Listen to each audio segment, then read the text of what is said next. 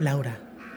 El cuerpo de Adrián se había convertido en una bomba de relojería que podía estallar en cualquier momento. Ya no quedaban prórrogas ni excusas que valieran. Tenía que avisar a los militares y asumir las consecuencias de no haber dicho nada sobre su enfermedad desde el principio, fueran estas cuales fueran. Mientras me ponía en pie para salir de la tienda, pensé en Susie y recé porque el engaño que había planeado sirviera de algo. ¿Qué otras opciones tenía para evitar que aislaran a mi hija en cuarentena, envuelta en el abrigo, para no calarme bajo la lluvia? Busqué con la mirada a algún soldado que no estuviera sobre el muro peleando contra los resucitados y entonces fue cuando se produjo la catástrofe. La explosión se me clavó en los tímpanos e hizo vibrar el suelo de tal manera que acabé perdiendo el equilibrio y cayendo de bruces en un charco de barro. Dolorida por el golpe, me puse en pie sin saber qué había pasado y comencé a sacudirme el barro de las piernas. Me había ensuciado el pantalón de la rodilla para abajo y las mangas del abrigo del codo para arriba. Mientras intentaba limpiarme, los vecinos de las tiendas cercanas comenzaron a asomarse fuera alarmados por aquella repentina detonación que sacudió todo el patio del colegio. Era evidente que no fue un disparo. No podía existir un arma de fuego que hiciera semejante sonido. Tenía que tratarse de algo mucho más grande, de un misil, por lo menos. ¿Qué ha sido eso? Preguntó alarmado un hombre con bigote, que además fue el primero en asomarse al exterior. Alicia y su marido abandonaron también su tienda. Él llevaba a Susie en los brazos todavía dormida, y en cuanto me vio, le hizo un gesto a su mujer y ambos se acercaron. ¿Qué pasa esta noche? bramó otro hombre, este más corpulento que el anterior, tras salir de su tienda dando un manotazo a la tela. Entre los disparos de fuera, los disparos de dentro, y ahora esto, no hay quien duerma. ¿Qué rayos está pasando? Nadie parecía tener respuesta a eso. Aunque conforme más gente se fue uniendo al grupo, comenzaron las primeras teorías. Éramos ya más de una docena de personas preguntándonos qué había sido aquel ruido, cuando Alicia aprovechó el jaleo que se estaba formando para abordarme. ¿Qué ha pasado? preguntó, pero no se refería a la explosión, sino a Adrián, y no pude evitar mirar de reojo hacia la entrada de mi tienda. Está... acaba de morir, confirmé tras cerciorarme de que nadie más escuchaba. Su cara se contrajo con un gesto de horror, mal disimulado. Estaba segura de que temía que en cualquier momento un Adrián resucitado pudiera salir de la tienda con ansias homicidas. No era cosa de broma, en realidad eso podía pasar de un momento a otro. No tenía ni idea del tiempo que le llevaba un cuerpo a revivir como uno de aquellos seres. El hombre corpulento siguió dando gritos y algunos decidieron acercarse al muro tras asegurarse que la explosión se produjo ahí. Sin embargo, aquel tema no me interesaba tanto como a los demás. Bastante tenía con lo de mi marido como para andarme con explosiones. Buscaba un militar cuando comencé a contarle a Alicia, pero la explicación que trataba de darle se vio interrumpida por el sonido de una sirena. Una sirena que sonaba justo como el timbre de un colegio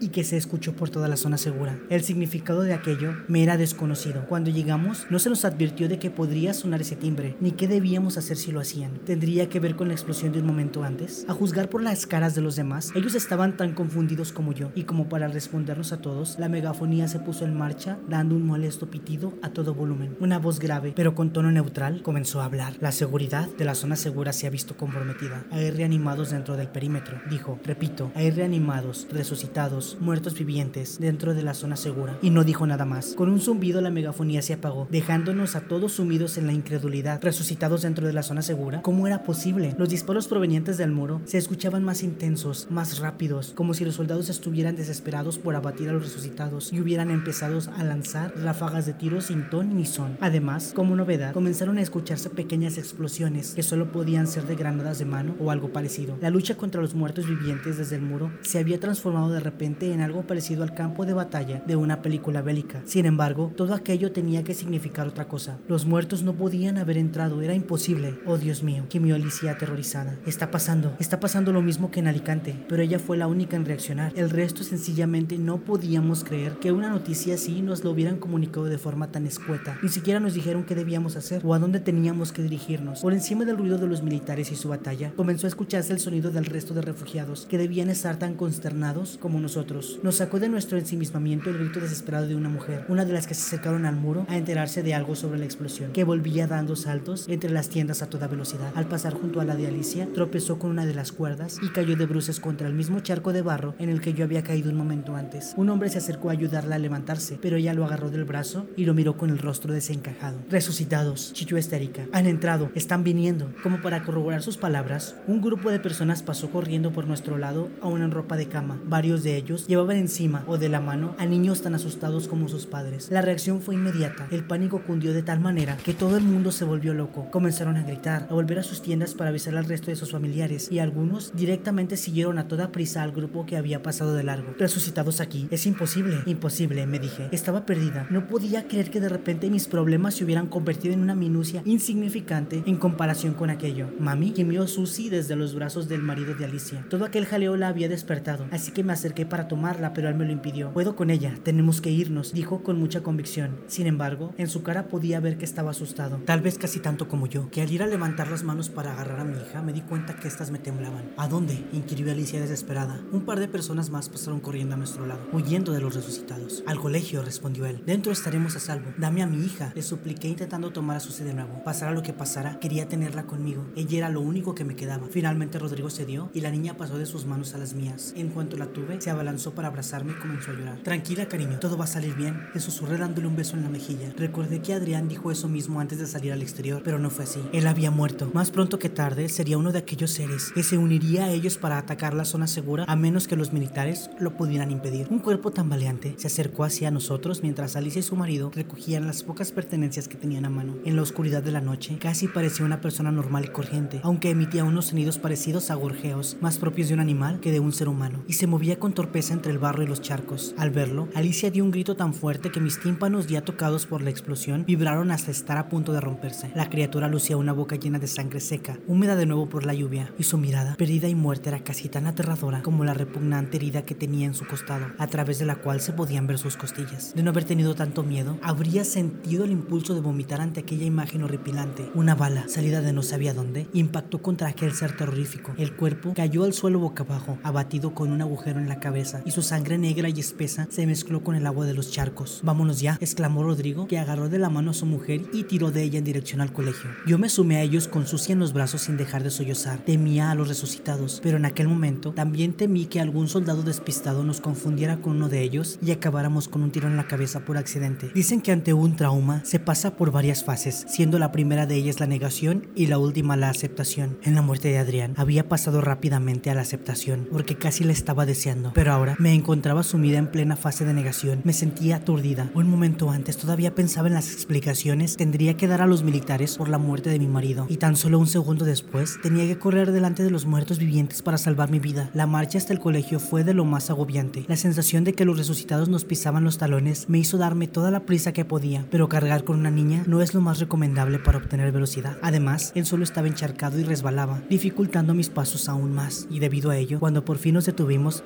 resoplaba por el esfuerzo. Pese a todo, lo peor fue llegar a las puertas del colegio y encontrarlas cerradas. Mucha gente pensó exactamente lo mismo que nosotros, y toda una multitud se agolpaba ahí cuando llegamos. Algunos arandeaban la puerta mientras despedían a los militares a gritos que las abrieran. En total no debíamos ser más de 50 personas, y no sabía qué estaban haciendo los demás, porque en el patio del colegio vivíamos como 10 veces esa cantidad. Seguramente habrían intentado ir hacia el estadio, o vendrían detrás de nosotros, pensé preocupada, por la posibilidad de que no hubiera elegido bien el lugar al que huir. Si de verdad alguien fue hacia el estadio, en ese instante ya tendría una gruesa pared entre los resucitados y él. ¿Qué vamos a hacer? Le pregunté a Alicia y a su marido. Las súplicas de los que golpeaban la puerta se unían a los gritos de los que aún estaban entre las tiendas, creando una atmósfera aterradora, y los omnipresentes disparos, que no habían cesado ni por un momento de escucharse, no ayudaban a aliviar la tensión. No lo sé, respondió Rodrigo mientras recorría con la mirada toda la fachada del colegio. Un hombre de los que estaban más adelante logró abrir un hueco entre el gentío y comenzó a embestir contra la puerta metálica, que no nos permitía el paso, pero esta era más dura de lo que parecía y solo consiguió hacerse daño en el hombro. Madre mía, exclamó con pánico una muchacha que se agarraba de la mano de un niño. Si no nos abren, no sé qué vamos a hacer. Susie se agarró con más fuerza de mi cuello y sollozó. Estaba aterrorizada por tanto grito, tanto correr y tanto disparo. No se me ocurrió otra cosa que hacer que acomodarla como cuando era bebé. Esa puerta nos iba a abrir y si vamos hacia el estadio, les propuse. Aunque me pareció mejor lugar donde huir un segundo antes, en realidad no sabía si sus puertas podrían resistir una marea de resucitados que cargara contra ellas, más teniendo en cuenta que de alguna manera habían logrado traspasar un muro de hormigón de un metro de espesor. Pero el problema sería el mismo dentro del colegio, o incluso peor, porque al menos las puertas del estadio eran más gruesas. No puedo creer que nos vayan a dejar aquí fuera, gimoteó Alicia, en cuyos ojos comenzaron a brotar lágrimas. Van a conseguir que nos maten. Iremos hacia el estadio, decidió Rodrigo, y agarrando de la mano a su mujer, tiró de ella una vez más. La puerta del colegio seguía sin ceder, y la gente que iba llegando detrás de nosotros parecía cada vez más asustada, señal de que los resucitados se encontraban más y más cerca. Fui tras ellos otra vez. Si de verdad nos atacaban los muertos vivientes, no tenía ni idea de cómo íbamos a salir mi hija y yo vivos de aquello. En ese momento éramos como un trozo de hierro entre un martillo y un yunque. No podíamos avanzar y los resucitados no tardarían en llegar para aplastarnos. Nuestra única esperanza era poder entrar en el estadio de alguna forma, encontrar una grieta en el yunque por el que escapar. Sin embargo, al final fue como saltar del sartén a las brasas. Oh Dios santo, clamó Alicia al llegar ahí. La valla del colegio fue derribada para unificar el patio y la entrada del estadio cuando los militares instalaron la zona segura. Los cimientos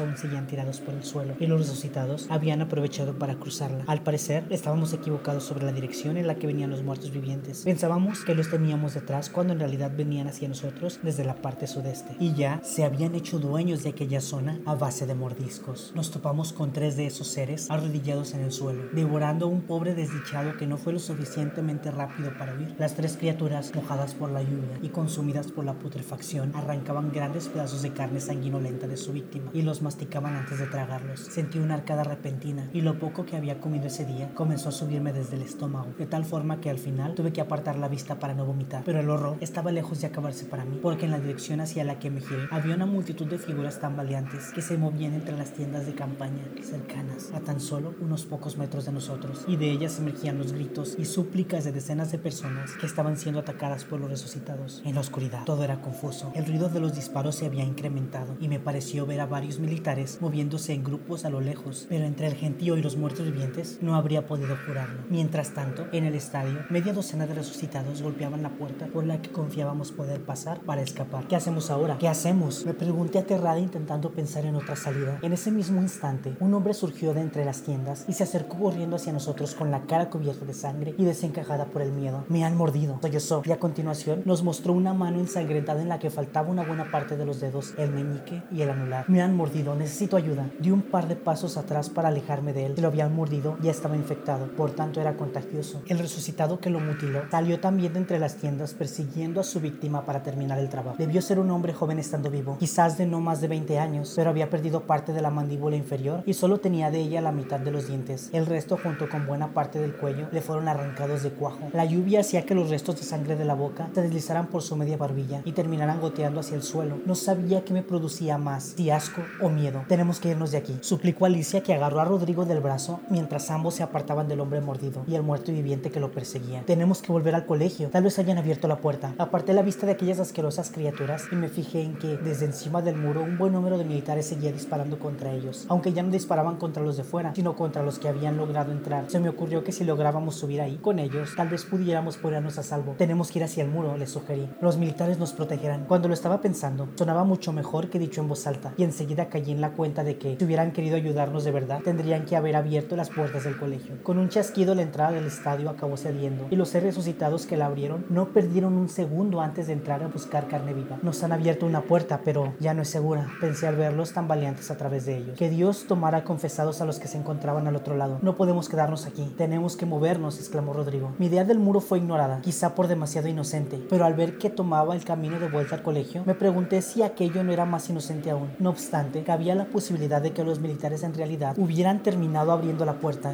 de modo que lo seguí. Por eso, y por no quedarme ahí, sola y rodeado de resucitados que tarde o temprano decidirían que Susi y yo encajábamos perfectamente en su menú. Un grupo de unas 10 personas se cruzó con nosotros. La mitad eran mujeres, dos de ellas apenas unas niñas, llevaban a dos niños pequeños entre ellos. De los hombres, uno cargaba con una barra de hierro que goteaba sangre, probablemente la misma que salpicaba su chaqueta gris. No vayan hacia allí, nos advirtieron. Los niños lloraban, las dos chicas también, y los hombres parecían tan asustados como las demás mujeres. Los resucitados han llegado. Por ahí está igual, les informó Rodrigo señalando la dirección de la que veníamos. Aproveché el parón para comprobar cómo se encontraba Susi, que tenía los ojos enrojecidos de llorar. Decir que estaba aterrada era poco, aunque en general parecía estar bien. Me hubiera gustado poder decirle alguna palabra de ánimo para consolarla, pero no se me ocurría ninguna. ¿Qué demonios están haciendo los militares? Por lo que hemos visto, creo que intentaron crear un perímetro para contenerlos, pero me parece que no ha funcionado, le explicó el de la barra de hierro. Ahora, si te digo la verdad, no tengo ni idea. ¿Qué podemos hacer? Preguntó Alicia desesperada. El muro, repetí, aunque sin mucho convencimiento, levantando la vista hacia el grupo. Sobre él también hay militares con armas. Dos de ellos se miraron durante un segundo cavilando sobre mi propuesta, en la que ni yo tenía mucha fe, pero que parecía ser lo único que nos quedaba, porque nadie propuso otra. Si llegamos al muro norte, podemos cruzarlo y salir de aquí de una vez, dijo uno de ellos. ¿Y los resucitados de fuera? inquirió una de las mujeres. Vienen del este por ahí, replicó señalando la dirección a las tiendas de campaña, donde a través de la oscuridad se intuían más que las siluetas de muertos persiguiendo a los vivos. A los gritos de los que eran atacados se sumaba el sonido de los gemidos de los resucitados que ya debían ser multitud. Si salimos hacia el norte, tendremos una oportunidad. Como nadie tuvo objeciones, nos unimos a aquella improvisada tropa y pusimos rumbo al norte, hacia la única franja de la barrera militar que teóricamente estaba libre de muertos vivientes. A mitad de camino, durante el cual intentamos por todos los medios no llamar la atención de ningún resucitado cercano, nos topamos con un grupo de cinco soldados salidos de no sabía dónde, que disparaban contra una manada de muertos andantes que se acercaba. Esa manada nos bloqueaba el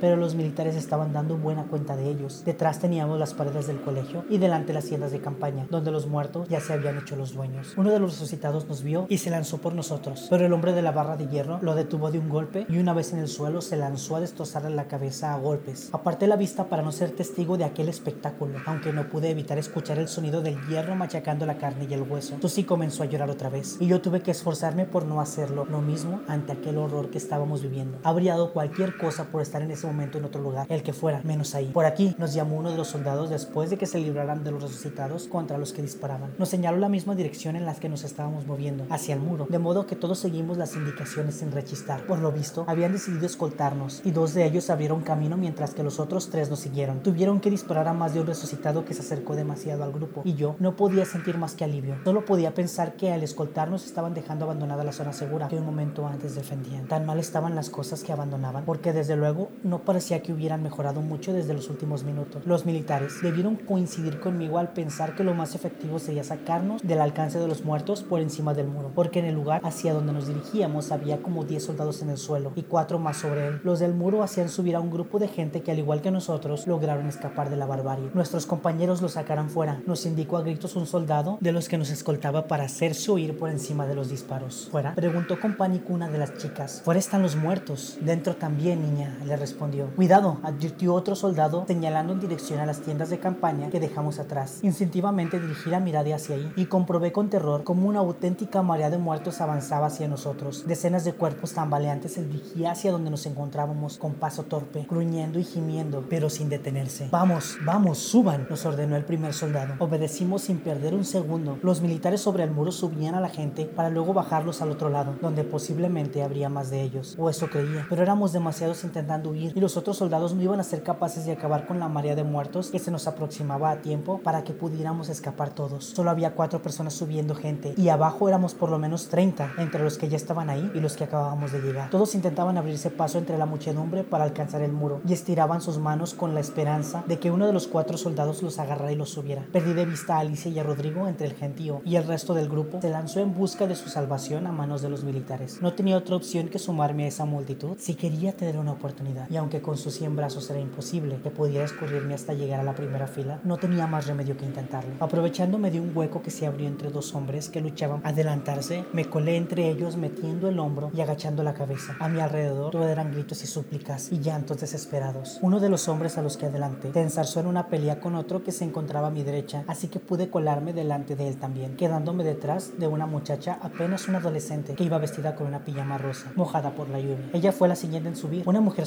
con una gorra que la protegía de la lluvia era la militar que tenía más cerca, y ya pensaba que sería la próxima en subir cuando los dos hombres que se peleaban me dieron un empujón y caí al suelo. Susie me escorrió de los brazos y al final la chica de la gorra acabó por subir a otra persona en mi lugar. En cuanto recuperé a Susie, miré hacia atrás aún en el suelo y vi que los resucitados habían ganado mucho terreno, mientras que abajo todavía éramos más de 20 luchando por escapar. Me di cuenta de que era poco probable que saliera con vida de aquello. No tenía la fuerza suficiente como para aguantar en la primera fila entre tanta locura y con mi hija en brazos mucho menos. Quizá el castigo por desear la muerte de mi marido iba a ser una muerte similar a la suya, pero aunque ya no pudiera salvarme, podía intentar librar a Susie de la misma muerte y alguno de los soldados sobre el muro tenía un poco de humanidad. Haciendo acopio de todas mis fuerzas, me puse en pie y agarré a mi hija de la cintura. Pesaba, ya no era un bebé y levantarla me costó bastante, pero logré alzarla por encima de mi cabeza. Ella lloraba asustada por todo lo que estaba pasando a su alrededor y a mí se me saltaban las lágrimas también solo de pensar que pronto sería huérfana, en que tendría que asimilar que tanto su padre como su madre habían muerto. Iba a pasar mucho miedo y mucho dolor, pero viviría y eso era lo único importante,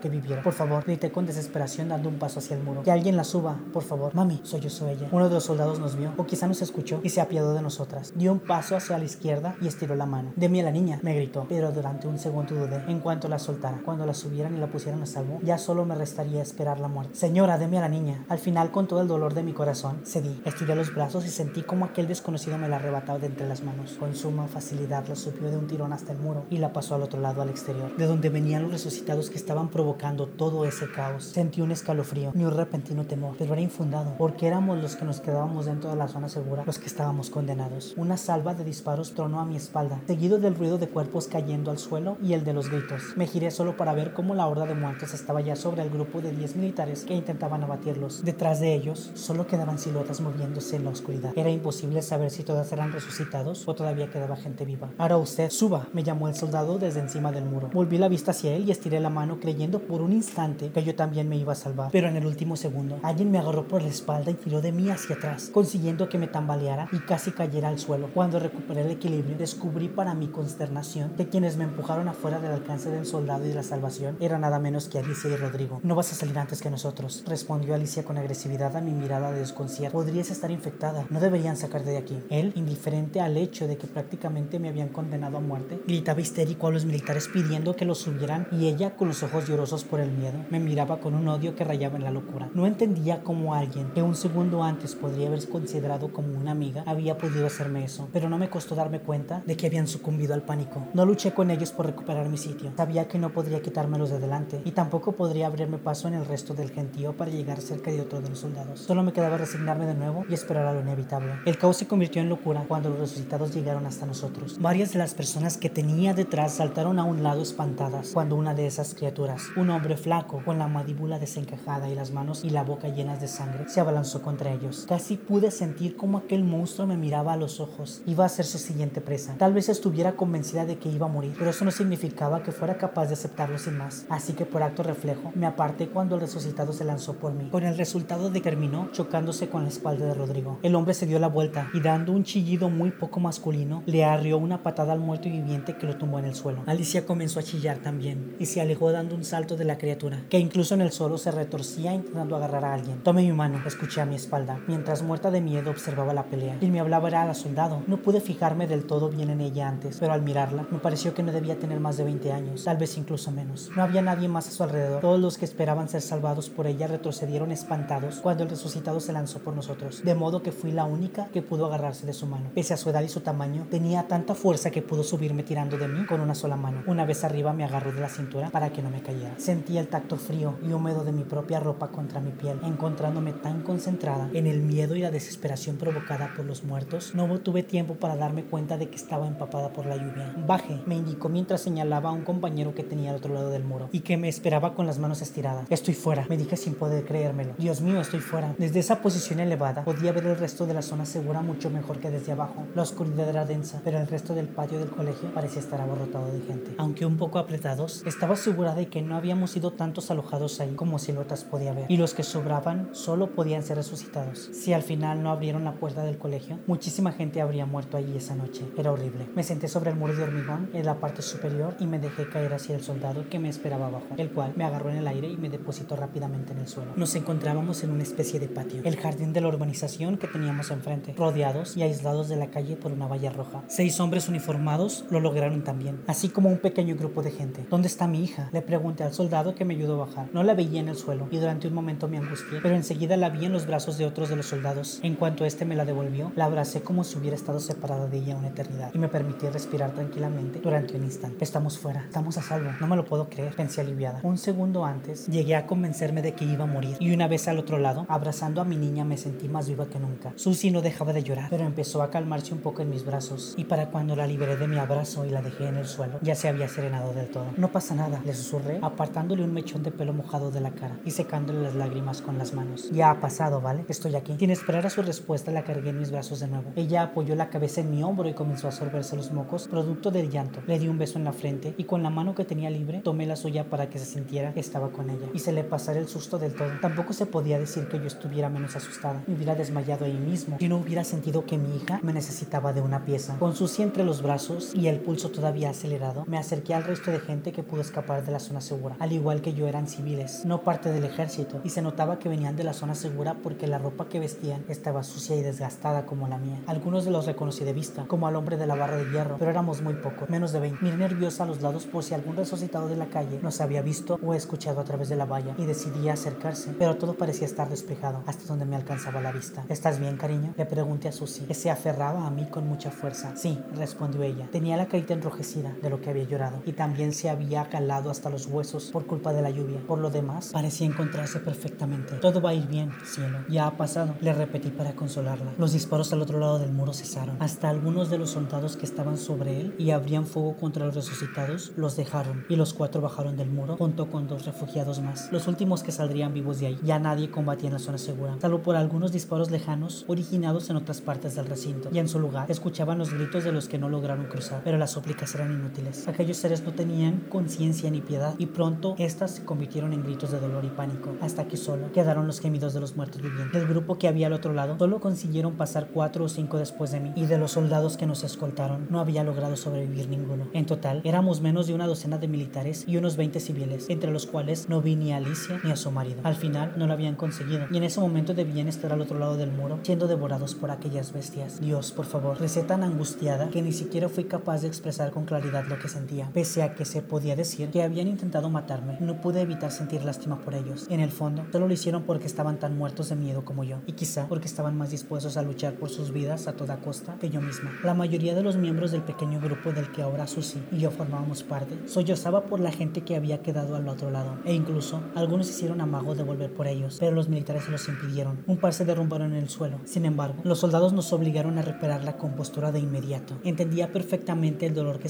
sintiendo aquella pobre gente, y lloré yo también por todos los muertos que quedaron atrás. Teniente, no creo que vaya a salir nadie, dijo uno de los soldados que había estado sobre el muro ayudando a sacar gente. Hay que moverse, exclamó el teniente. Tenía la cara manchada de sangre, así como buena parte del uniforme. ¿A dónde? preguntó el hombre de la barra de hierro. Tras pensarlo durante un par de segundos, el teniente señaló hacia la izquierda, en dirección contraria a la avenida por la que llegaron los resucitados. Iremos hacia el estadio y bajaremos hacia la plaza de toros. Allí estaremos a salvo, nos aseguró. E hizo un gesto hacia sus compañeros para que se pusieran en marcha. Vamos, que nadie se retrase. Este lugar no es seguro. Los militares se organizaron. Cuando se colocaron tras el grupo que formábamos y los demás fueron delante, abriendo camino, con esa distribución comenzaron a andar y sin ninguna otra opción lo seguí, mezclándome con el resto del grupo. Por lo menos la lluvia había reducido su intensidad, aunque deseaba que escampara del todo antes de que atrapáramos una pulmonía. Sabía que para salir de ahí tendríamos que saltar otra valla y sin duda tendríamos que avanzar por la carretera unos cuantos metros si nuestro objetivo era la plaza de toros. Solo podía desear que no hubiera demasiados resucitados por nuestro camino y una vez ahí la plaza siguiera siendo un lugar seguro. Tenía serias dudas sobre lo que podía haber pasado en el estadio. Si no lograron contener a los resucitados en el colegio, era poco probable que alguien bloqueara de nuevo la puerta que esos rompieron, de modo que podían entrar con total impunidad al campo de fútbol. Ya había pasado por allí antes, cuando Adrián estuvo fuera, y era muy sencillo llegar hasta aquel lugar desde donde estaban instaladas las tiendas de campaña. Los resucitados no iban a perderse, seguían escuchándose disparos, aunque desconocía su origen. Podían ser tanto de los militares que defendían el estadio como de un intento por recuperar el colegio. Mami, me preguntó Susie levantando la cabeza. ¿Dónde está papá? Por un momento me olvidé de Adrián. Ya era libre de su yugo y de sus malos tratos, pero aún tenía que explicárselo a Susie. Aún tenía que decirle que su padre estaba muerto. No supe responder a su pregunta. Sencillamente eran demasiadas cosas a las que tenía que hacer frente, así que opté por esperar a que estuviéramos a salvo para decirle la verdad. No ganaría nada si se lo contaba en mitad de la calle, estando ella asustada y empapada hasta los huesos. Vendrá luego, cariño, vendrá luego. Mentí y me sentí culpable por hacerlo, pero aún estábamos en peligro y no podía más. No podía con todo. De me reafirmé en la idea de que cuando estuviéramos a salvo, secas y calientes, ya le explicaría lo que habría pasado. Todo iba a ir bien. Estos soldados nos iban a llevar a una casa nueva. Le di un beso en la mejilla y le coloqué bien la capucha del abrigo para que se mojara lo menos posible. Cuando volví a apoyar la cabeza en mi hombro y dejó de mirarme, sentí ganas de llorar de nuevo. Con todo lo que había pasado, el cuerpo me pedía tirarme en el suelo y gritar, gritar por Adrián, por toda la gente desconocida que había muerto, por el miedo que pasé en la huida e incluso por Alicia y Rodrigo. Pero no podía permitirme, tenía que ser fuerte, cosa que nunca antes había intentado ser, y mantenerme calmada si quería salir de aquel infierno.